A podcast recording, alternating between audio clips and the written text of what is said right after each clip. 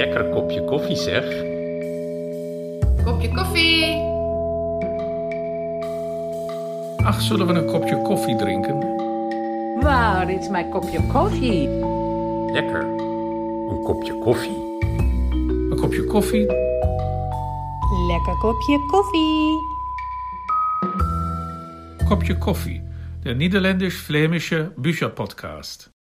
Und dazu möchte ich Sie wieder sehr herzlich begrüßen. Mein Name ist Bettina Balchev und ich bin heute zu Gast bei Lise Spitt in Brüssel. Die flämische Schriftstellerin hat Kaffee serviert und wir möchten über ihr Buch Ich bin nicht da sprechen. Es ist nach ihrem Debütroman und es schmilzt das zweite Buch, das 2020 auf Niederländisch erschienen ist, unter dem Titel Ich ben er niet.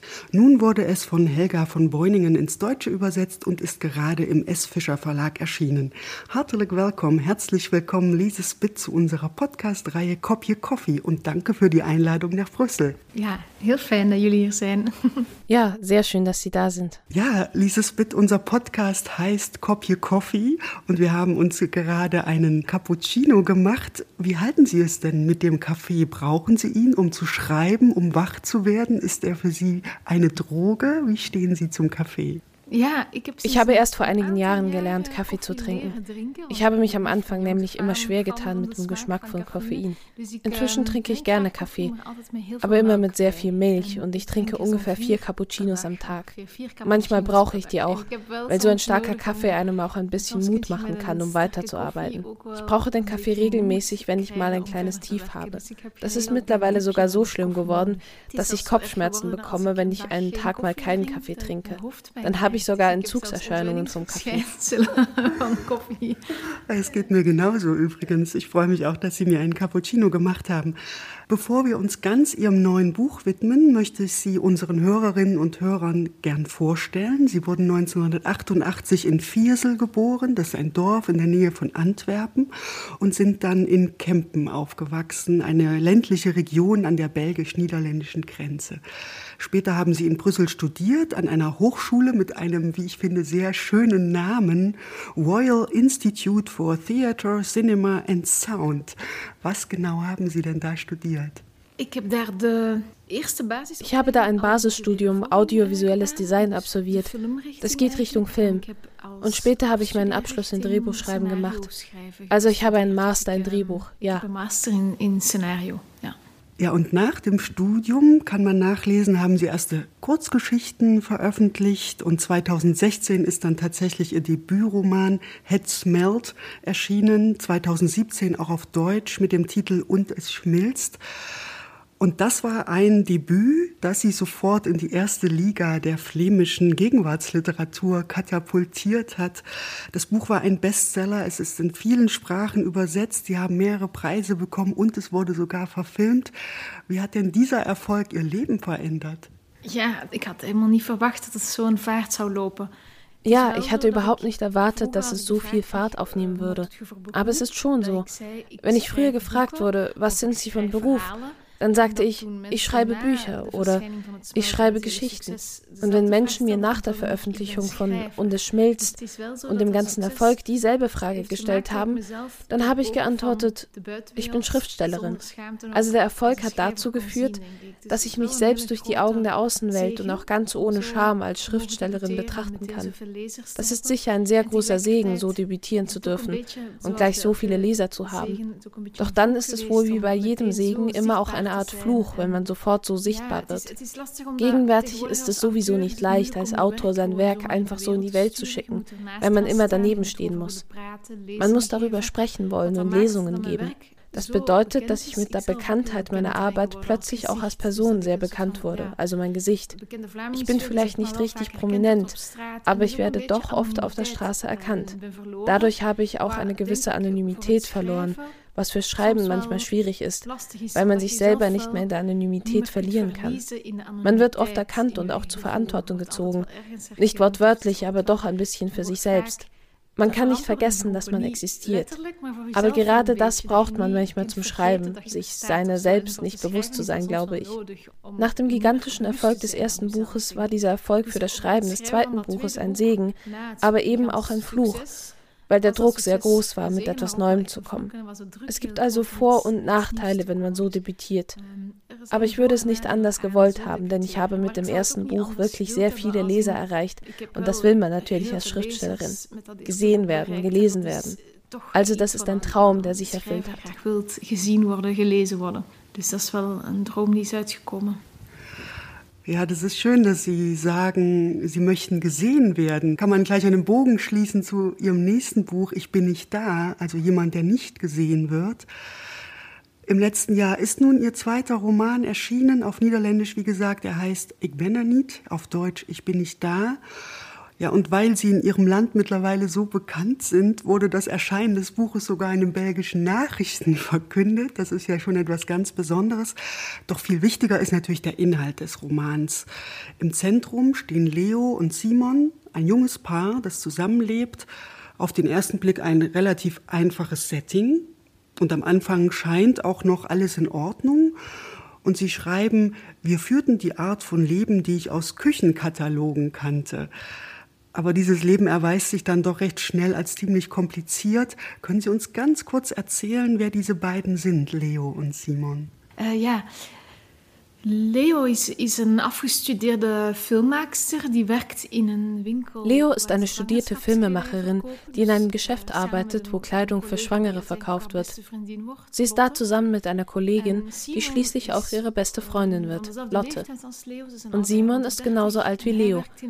Sie sind beide um die 30 und er arbeitet in einem Designbüro, wo er von Anfang an am Erfolg der Firma beteiligt war, also das Büro läuft sehr gut.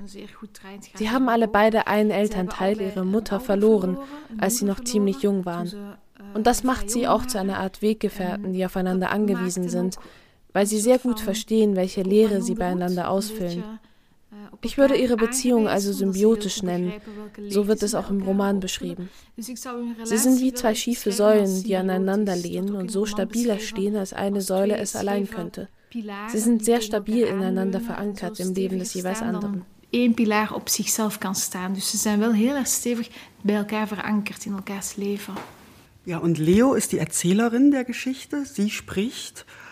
Und damit wir mal hören, wie ihr Buch klingt, auf Niederländisch und auf Deutsch, möchte ich Sie bitten, uns eine kurze Passage vorzulesen. Und die deutsche Version liest anschließend Nele Solf. Und was man dazu sagen sollte, es werden hier eben auch Lotte und Kuhn erwähnt. Lotte, die Freundin von Leo und Kuhn, ihr Partner, ein befreundetes Paar, die auch später eine wichtige Rolle im Roman spielen. Acht jaar zaten we al samen in dit appartement. Een plek die zo klein was dat je er nooit aan elkaars gehoor of zicht kon ontsnappen, waar je zelfs niet onopgemerkt een wind kon laten of kon zuchten. Ik kende Simon daardoor tot in zijn kleinste hoekjes en trekjes. Als hij mopperde, wist ik dat hij gewoon iets moest eten. Aan de manier waarop hij de trap opliep, kon ik afleiden hoe vermoeiend zijn dag was geweest. Als hij s'nachts op zijn zij van me wegdraaide, wilde hij een arm om zich heen krijgen. Ik kon het horen aan zijn ademhaling als hij aan zijn moeder lag te denken. Ik kon het in zijn zweet proeven wanneer hij op het punt stond ziek te worden. Ik kon het aan zijn plas ruiken als hij te veel vlees of eieren had gegeten. Ik wist exact hoeveel sproeten hij had over zijn hele lichaam. Die hadden we eens geteld door ze bij elkaar allemaal af te strepen met een klein oogpotloodje, zodat we het bij een nieuwe telling zouden merken als een van ons ooit huidkanker kreeg. Ik wist precies wat zijn geluiden tijdens het ontwerpen betekenden. De schreeuw wanneer een computerprogramma crashte, het gezucht als hij niet op ideeën kon komen, het gegrom als zijn tekenpad niet meewerkte. Maar dit alles, dit oeverloze gebabbel, deze zweetgeur, dit potloodgekras, Deze trefzekerheid, die kende ich nicht. Acht Jahre lebten wir schon zusammen in dieser Wohnung, einem Ort so klein, dass man nie außer Höhe oder Sichtweite des anderen war, dass man nicht einmal unbemerkt pupsen konnte oder seufzen. Ich kannte Simon dadurch in- und auswendig und bis in die kleinste Eigenart. Wenn er über etwas meckerte, wusste ich, dass er einfach etwas essen musste. An der Art und Weise, wie er die Treppe hinaufging, konnte ich ablesen, wie anstrengend sein Tag gewesen war wenn er sich nachts von mir weg auf die Seite drehte, wollte er einen Arm um sich spüren. Ich konnte es seinem Atem anhören, wenn er an seine Mutter dachte. Ich konnte es an seinem Schweiß schmecken, wenn er im Begriff war, krank zu werden. Ich konnte es an seinem Urin riechen, wenn er zu viel Fleisch oder Eier gegessen hatte. Ich wusste genau, wie viele Sommersprossen er am ganzen Körper hatte. Die hatten wir mal gezählt, indem wir sie uns gegenseitig mit einem kleinen Eyeliner durchstrichen, sodass wir bei einer erneuten Zählung merken würden, wenn einer von uns Hautkrebs bekäme. Ich wusste genau, was seine Geräusche beim Entwerfen bedeuteten. Der Schrei, wenn ein Computerprogramm abstürzte, das Geseufze, wenn ihm keine Idee kam, das Knurren, wenn sein Grafiktablet nicht tat, was es sollte. Aber dies hier, dieses uferlose Geplapper, diesen Schweißgeruch, dieses Bleistiftgekritzel, diese Punktgenauigkeit, die kannte ich nicht. Ich nahm die Gläser, kippte die Reste des Champagners in die Spüle, seifte sie ein, spülte sie zum Schluss mit einem dünnen, heißen Wasserstrahl aus. Den Rücken an die Spüle gelehnt blieb ich stehen und schaute zu Simon. Er war noch voll am Zeichnen. Ich überlegte, ob ich Lotte eine SMS schicken sollte mit der Bitte, ob sie Kuhn auf subtile Weise mitteilen könnte, dass Simon gerade ein bisschen durcheinander sei, dass sie seinen Platz im Büro auf keinen Fall mit einem anderen Kollegen besetzen dürften. Spreutje, nicht böse werden, dass ich nochmal frage. Bist du sicher, dass im Büro nichts passiert ist? Und hast du vielleicht einen Schlag auf den Kopf abbekommen? Bist du an dem Abend, als du dir das Tattoo hast machen lassen, angefahren worden und gestürzt? Ich hatte sein Rad schon mal auf Bäumen hin kontrolliert, hatte nachgeschaut, ob eines der Räder vielleicht leicht verbogen war, aber ich hatte nichts entdecken können. Nein, sei doch nicht so negativ, was sollte denn passiert sein? Hat dieser ganze Plan zufällig etwas damit zu tun, dass Kuhn und Lotte sich letzten Monat verlobt haben? Hattest du auch Lust, mal eine große Neuigkeit zu verkünden? Warum kommst du jetzt mit ihrer Verlobung an? Was sollte die denn damit zu tun haben? Er drehte sich ruckartig um. Nichts, gar nichts, nada hat die damit zu tun. Ich bin einfach nur glücklich und ich bin noch nie so bei der Sache gewesen. Da, schau, das ist ein Entwurf, den ich jetzt gerade gemacht habe. Ein Tattoo für dich, über deine Mutter, anhand von allem, was ich über sie weiß. Schau! Er schob mir das Blatt hin. Ich hatte es bereits erkannt. Er hatte eine Skizze von der kleinen zerbrochenen Porzellanfigur gemacht, die auf dem Kaminsims stand mit Mamas Äußerem. Ich wusste auch, welches Foto ihm vor Augen gestanden hatte, an dem er sich für ihr Aussehen orientiert hatte. Und ich habe mir auch schon ein Logo für meine Firma ausgedacht. Warte mal, ich mal's für dich auf, einfach so aus dem Handgelenk.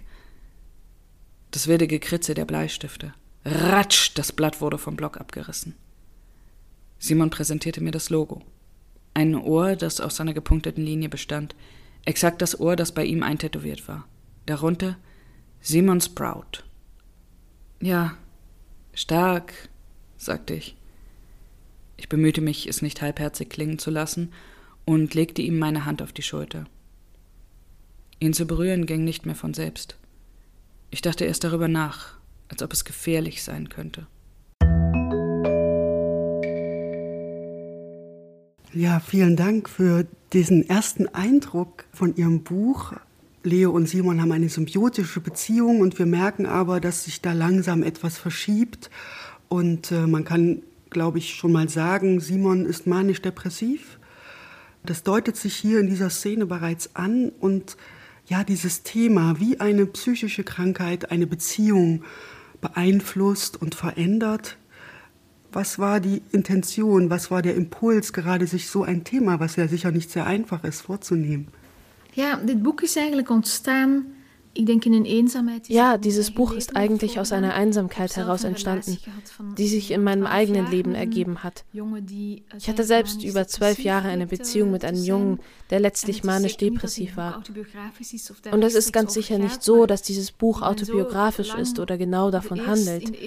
Aber ich bin so lange und in erster Reihe Beobachterin davon gewesen, wie eine psychische Krankheit zwei Menschen zu Fremden machen kann. Und vor allem auch, welche große Rolle die Liebe dabei spielt spielt und wie viel Kraft in der Liebe steckt und wie viel man mit der Liebe auch aushält in einer Beziehung. Über diese zwei in Kombination, die Einsamkeit und die Kraft der Liebe, zu schreiben, war mir sehr wichtig. Außerdem habe ich das Buch auch als eine Art Versprechen an mich selbst geschrieben, denn ich habe jahrelang sehr viel darüber nachgedacht. Und in einem bestimmten Moment konnte ich einfach nicht mehr anders, als dieses Buch zu schreiben, das Gefühl hatte ich. Es wäre wie ein Verrat an mir selbst gewesen, es nicht zu tun, denke ich. Voor mezelf een verraad zijn geweest om het niet meer te doen, bijna, denk ik. Und der Titel, Ich bin da nicht, ich bin nicht da, das spielt ja auch darauf an, Sie haben es gerade angedeutet, dass der Partner oder die Partnerin einer psychisch kranken Person ja auf eine Art tatsächlich verschwindet. Ist das auch der Grund, warum Leo dann beginnt zu schreiben? Ja, ich habe getwijfeld of ik een, van mijn personages zelf ook iemand zou. Ja, ich hatte Zweifel, ob meine Figur auch schreiben sollte.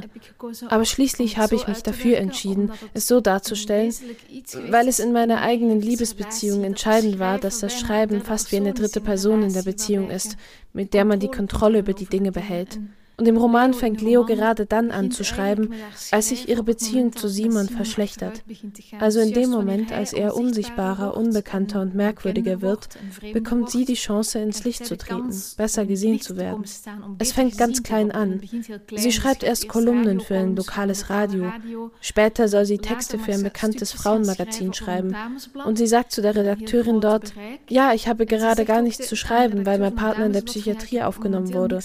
Und das nehmen sie sie in der Redaktion zum Anlass zu sagen, Schreiben Sie doch darüber. Das ist doch etwas Großes.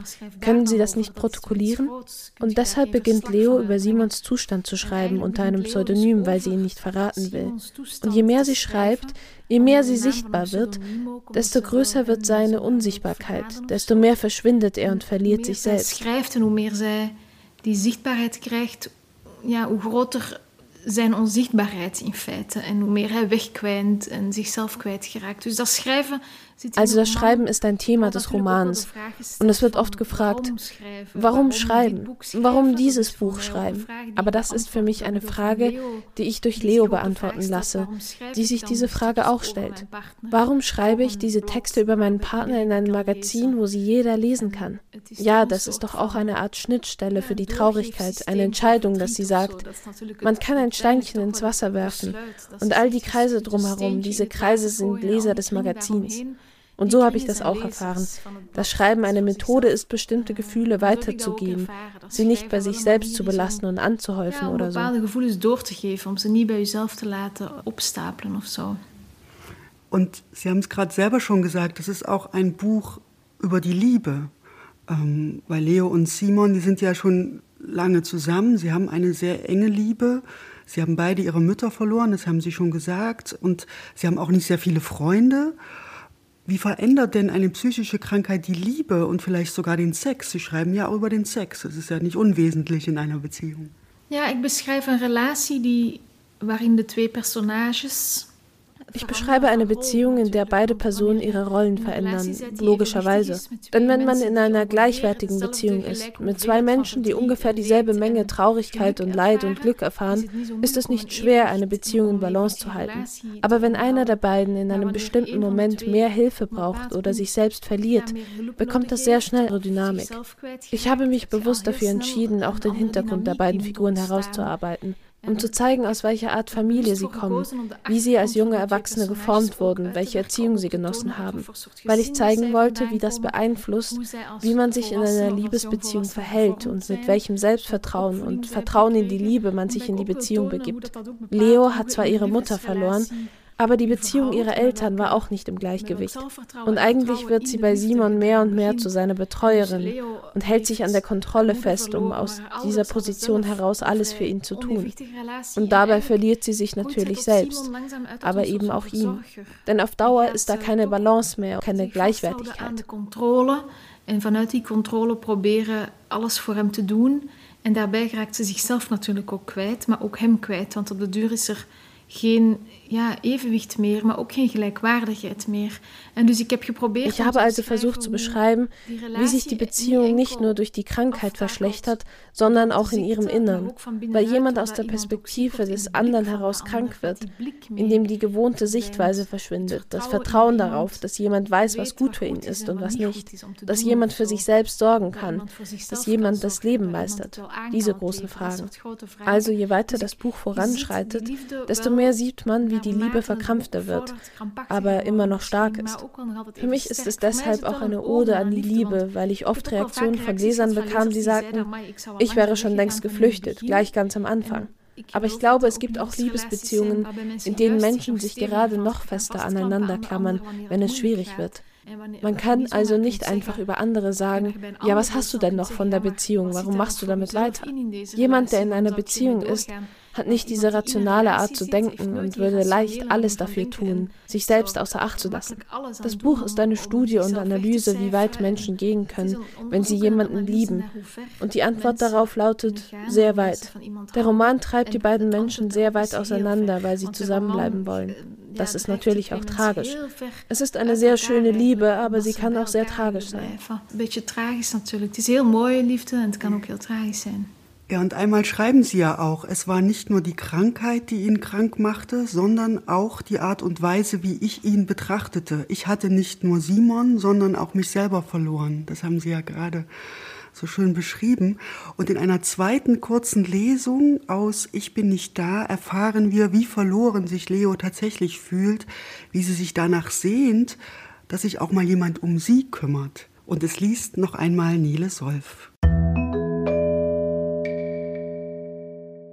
An der Ecke Kartäuserstraat sind Christophitstraat, kurz vor dem Handtaschengeschäft, stieg ich vom Rad und blieb mit zitternden Knien zwischen den Kartons stehen, die zum Abholen an die Straße gestellt worden waren.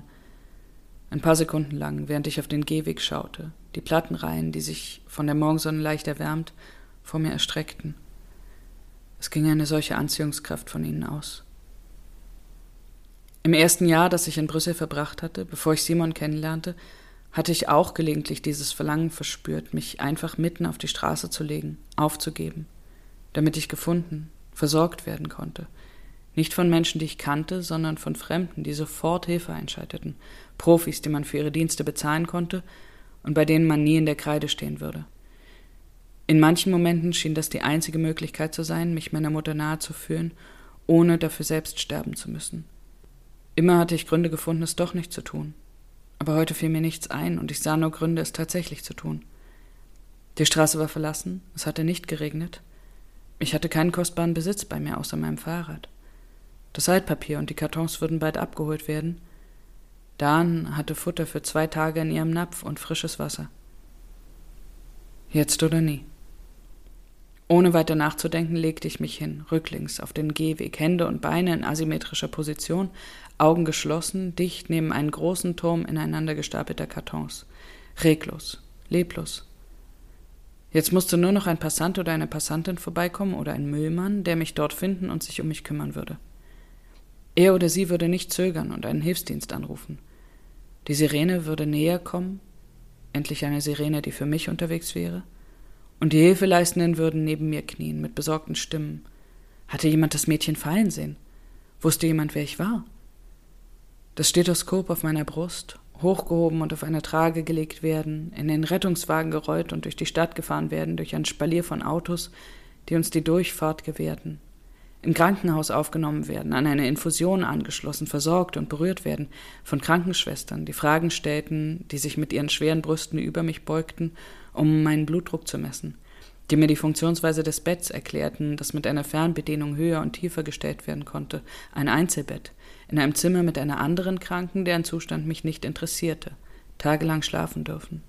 Ein Tablett mit Essen bekommen, Butterbrote mit Schmierkäse, Schnittbohnen in salziger Soße und was immer sie in dieser Großküche zustande brachten, und wenn sie mich fragten, ob sie jemanden benachrichtigen könnten, würde ich Lottes Namen angeben.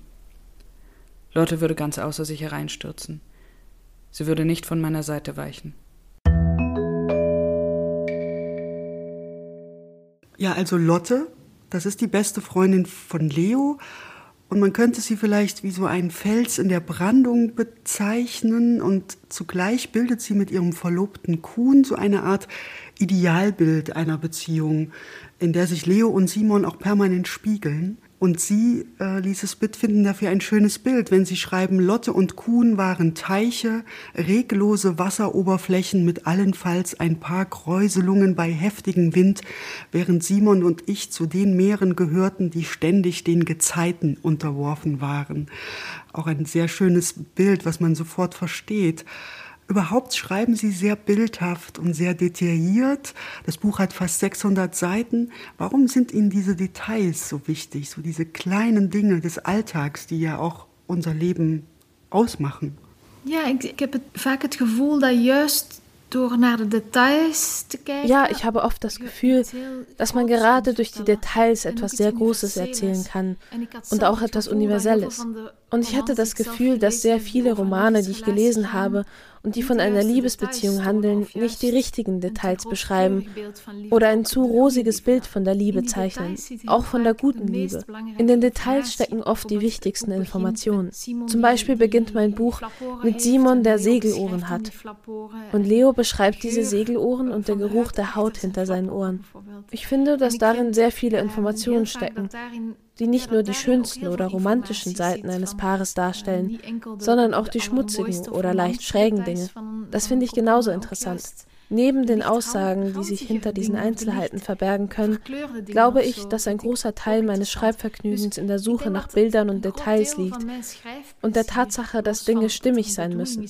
Wenn ich hier in Brüssel spazieren gehe, probiere ich zum Beispiel Dinge miteinander zu matchen. So, als wenn ich Memory spiele mit zwei Karten, die ich zusammen aufdecken muss und die dann zwei unterschiedliche Bilder zeigen, die doch dasselbe bedeuten. Und das mache ich beim Schreiben auch. Ich suche dann nach einem Bild, wie ich ein bestimmtes Paar beschreiben kann. Und dann kommt dabei so ein Bild von dem Meer und den Teichen heraus und ich denke dann, ja, genau das ist es. Das ist eine Art, es zu beschreiben, ohne es zu umschreiben. Und das bereitet mir sehr viel Vergnügen, nach den richtigen Vergleichen zu suchen, den richtigen Metaphern, den Bildern, den guten sprechenden Details, die viel darüber aussagen können, wie Menschen funktionieren. Ja, ich denke, dass das mein Schreibstil geworden ist, der mir selbst auch am wichtigsten ist. Ähm, ja, ich denke, dat dat mijn schrijfstijl is geworden en waar ik dus zelf het meest belang aan hecht ook. Ja, und die Freundin von Leo, Lotte, die wird bald schwanger und sie bekommt ein Kind, für das Leo auch die Patentante sein darf. Und ohne dass wir zu viel verraten, dieses Kind eröffnet einen weiteren Raum, sowohl literarisch als auch psychologisch. Dieser Raum ist mir sehr nahe gegangen. Es geht da nämlich auch um die Frage, inwieweit man psychisch kranken Menschen ein Kind anvertrauen will oder auch kann. Wie würden Sie dann diese existenzielle Frage beantworten?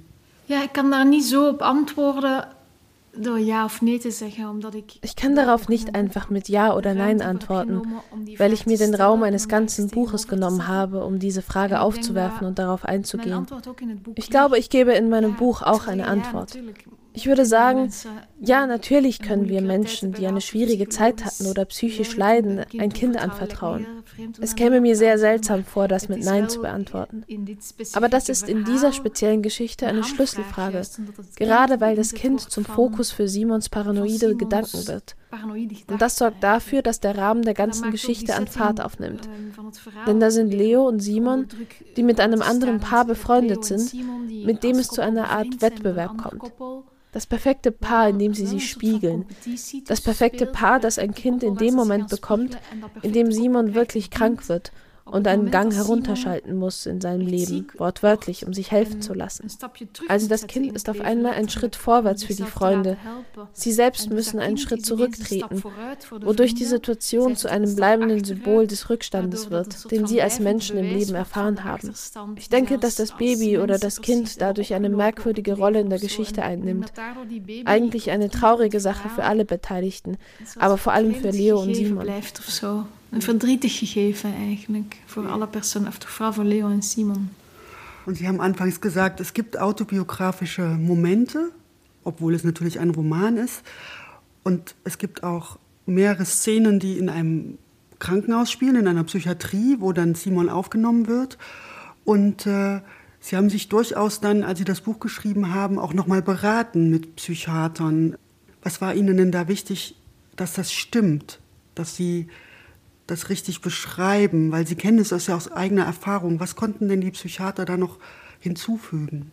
Ja, ik, ik had de indruk als ik enkel bij mezelf was gebleven en geen onderzoek meer had gedaan om te schrijven. Ich hatte den Eindruck, wenn ich beim Schreiben nur meine eigene Geschichte zugrunde lege und keine weiteren Untersuchungen anstelle, dann führt das zu einem Blick voller Vorurteile auf alle Parteien. Denn ich habe natürlich die Erfahrung als Partnerin von einem Betroffenen in der Psychiatrie oder von Betreuern angesprochen zu werden. Das passiert immer in den Momenten, in denen man sich sowieso schon unter Druck gesetzt fühlt und unsicher oder unglücklich ist. Als ich mein Buch geschrieben habe, wollte ich mit zeitlichem Abstand in aller Ruhe und mit mehr Kontrolle noch einmal diese Orte aufsuchen und herausfinden, ob das Bild, das ich dort gewonnen hatte, überhaupt stimmt. Und das war sehr gut für den Roman, dass ich das getan habe, weil die Geschichte dadurch viel milder geworden ist. Es tut einem Roman nie gut, wenn er unter dem Einfluss schlechter Gefühle oder Urteile entsteht. Man muss in der Lage sein, über den eigenen Horizont hinauszuschauen. Es ist diesem Buch sehr gut bekommen, dass ich mit denselben Ärzten gesprochen habe, dass ich die Menschen hinter den Ärzten und Psychiatern kennengelernt habe, dass ich mit Menschen gesprochen habe, die auch manisch-depressiv sind oder an Psychosen leiden, oder dass ich mit Partnern von solchen Menschen ins Gespräch kam. Ich habe dadurch einen breiteren Blick auf die Dinge bekommen und konnte gleichzeitig feststellen, wie sehr sich die vielen Geschichten auch ähneln. Das ist wirklich sehr merkwürdig, dass man gar nicht hunderttausend Geschichten über manische Depressionen schreiben muss, weil die Krankheit verrückterweise oft demselben Muster folgt und sich der Außenwelt in gleicher Weise präsentiert. Das fand ich auch beruhigend, denn ich dachte, ich kann sehr breit schauen, ich kann alles untersuchen, aber eigentlich kann ich auch darauf vertrauen, dass ich alle Informationen bereits habe. Ich kann heel breed gaan kijken, ik kan research doen, maar eigenlijk kan ik erop vertrouwen dat ik wel alle informatie heb of zo. Und ich kann mir vorstellen, als das Buch in den Niederlanden und in Belgien rauskam, haben das natürlich viele Menschen wieder gelesen, weil sie eine bekannte Schriftstellerin sind. Gab es dann da auch Reaktionen, dass Menschen sich wiedererkannt haben, weil sie vielleicht selber einmal psychisch krank waren? Gab es vielleicht auch Reaktionen von Menschen, die gesagt haben, endlich schreibt mal jemand auf, wie ich mich fühle? Weil das waren meine Gedanken, als ich das Buch gelesen habe, dass man sehr viel erfährt, über einmal die Verlorenheit, über die wir gesprochen haben, ja auch über Scham und über Schuldgefühle, dass man vielleicht dem geliebten Menschen gegenüber nicht mehr dieselben Gefühle hat wie zu der Zeit, als sie gesund war. Wie waren denn die Reaktionen von Ihren Lesern und Leserinnen? Ja, ik had het gevoel toen ik dit boek schreef dat ik wel een, een zijde moest kiezen. Schrijf ik het voor mensen die zelf lijden aan een psychische ziekte of schrijf ik het voor mensen die Als ich das Buch schrieb, hatte ich schon das Gefühl, dass ich mich für eine Seite entscheiden muss. Schreibe ich das Buch für Menschen, die selbst an einer psychischen Krankheit leiden, oder schreibe ich es für diejenigen, die neben diesen Menschen stehen? Es wäre ein völlig anderes Buch geworden, je nachdem, ob ich mich für A oder B entschieden hätte. Ich habe es wirklich für die Partner von Menschen geschrieben, die psychisch krank sind. Das sind sehr viele, denn jeder kennt in seiner Umgebung jemanden, der an Depressionen, Burnout oder ähnlichem leidet. Eigentlich ist das Muster immer dasselbe, wie wir darauf reagieren, als Geliebte von so jemandem. Man leidet mit, wenn jemand, den man liebt, so leidet. Also ich merke auch, wie das Buch gelesen wird, wie unterschiedlich die Reaktionen sind. Was ich erwartet hatte, dass es für Menschen, die selbst manisch-depressiv sind und die Krankheit von innen heraus kennen, nicht unbedingt angenehm ist, wenn über sie geschrieben wird. Aber dann gab es die Menschen, die mit jemandem zusammengelebt haben, jemanden versorgt haben, jemanden lieben, der krank ist. Diese Menschen waren sehr gerührt und haben sehr viel wiedererkannt. Ich habe viele schöne Reaktionen bekommen und ich muss zugeben, dass ich es schwieriger finde, mit Menschen zu sprechen, die selbst manisch-depressiv sind, weil ich, auch wenn ich die Krankheit gut kenne, nie selbst betroffen war. Und dann bleibt doch immer so eine Art Stigma bei der Schriftstellerin, die darüber schreibt, das Stigma der Menschen, die daran leiden. Ich glaube, dass das Buch sehr viel eröffnet, sich einer gewissen Stigmatisierung aber auch nicht entziehen kann wie behutsam und offen ich auch versuche, darüber zu schreiben. Ich denke, dass das für manche Menschen auch schmerzhaft ist.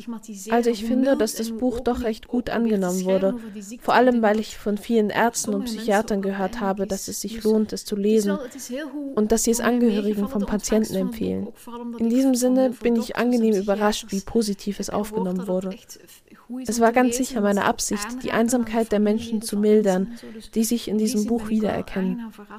Ich glaube, es kann einem das Gefühl geben, ach ja, ich bin nicht allein in dieser Situation. Mensen op te heffen die zich herkennen in dit boek. Ik denk dat dat wel echt kan, het gevoel kan geven van, ah, je bent niet alleen of zo in deze situatie. Lise Spitt, haben Sie vielen Dank für dieses schöne Gespräch über Ihren Roman. Heel graag gedaan en dank je voor de vragen. Der Roman Ich bin nicht da ist im S. Fischer Verlag erschienen. Er wurde von Helga von Beuningen ins Deutsche übersetzt. Mein Name ist Bettina Baltschew und wenn Sie und ihr Lust bekommen habt auf noch mehr Gespräche über Literatur aus Flandern und den Niederlanden, dann schaut doch gern auf unserer Website vorbei. Da finden sich schon eine ganze Menge Folgen, in denen meine Kollegin Katharina Borcher zum Beispiel mit dem flämischen Schriftsteller Stefan Hertmanns über seinen Roman Der Aufgang im Gespräch ist oder mit Gerbrand Backer über Knecht allein Verein. Und ich selbst habe mich unter anderem mit Tobi Lackmarker und Marente de Moor über ihre aktuellen Bücher unterhalten. Es gibt also viel zu hören und zu lesen. Für heute sage ich auf Wiederhören und Tutzins bei einer Tasse Kaffee und guter Literatur aus den Niederlanden und Flandern. Kopje Coffee, der niederländisch-flämische Bücherpodcast. Ein Projekt der niederländischen Botschaft in Berlin und der niederländischen Stiftung für Literatur in Amsterdam in Kooperation mit Flanders Literature Antwerpen und der Vertretung von Flandern. Die Folge mit Lise Spitt wurde produziert von Artefakt Kulturkonzepte im Auftrag von Flanders Literature Antwerpen 2022. Moderation und Übersetzung Bettina Beitschew. Die Übersetzungen wurden von Rumo Verli eingesprochen. Textlesung Nele Solf.